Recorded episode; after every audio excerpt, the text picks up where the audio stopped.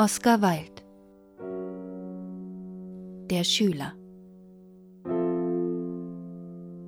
Als Narziss starb, verwandelte sich die Quelle seiner Freuden von einer Schale voll süßen Wassers in eine Schale voll salziger Tränen.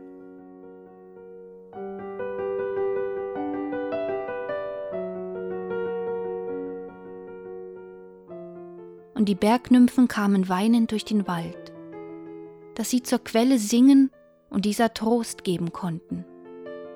Und als sie sahen, dass die Quelle von einer Schale voll süßen Wassers sich in eine Schale voll salzige Tränen verwandelt hatte, da lösten sie die grünen Flechten ihres Haares und sprachen weinend zur Quelle. Wir wundern uns nicht, dass du auf diese Weise um Narziss trauerst. So schön war er. War Narziss denn schön? Fragte die Quelle. Wer sollte das besser wissen als du? antworteten die Bergnymphen. An uns ging er immer vorbei, dich aber suchte er auf und lag an deinen Ufern und sah auf dich hinab.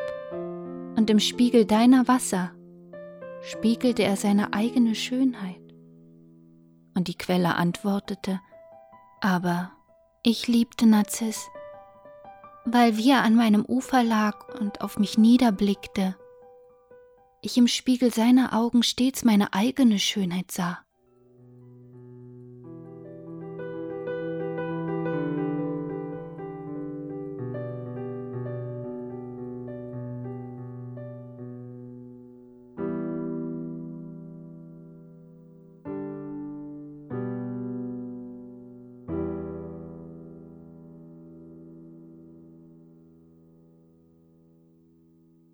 The Disciple Oscar Wilde. When Narcissus died, the pool of his pleasure changed from a cup of sweet waters into a cup of salt tears, and the Oreads came weeping through the woodland, that they might sing to the pool and give it comfort. And when they saw that the pool had changed from a cup of sweet waters into a cup of salt tears, they loosened the green tresses of their hair and cried to the pool and said, We do not wonder that you should mourn in this manner for Narcissus, so beautiful was he.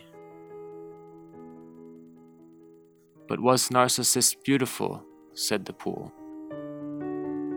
Who should know that better than you? answered the Oreads. Us did he ever pass by, but you he sought for, and would lie on your banks and look down at you and in the mirror of your waters he would mirror his own beauty. And the pool answered, But I loved Narcissus because, as he lay on my banks and looked down at me, in the mirror of his eyes I saw ever my own beauty mirrored.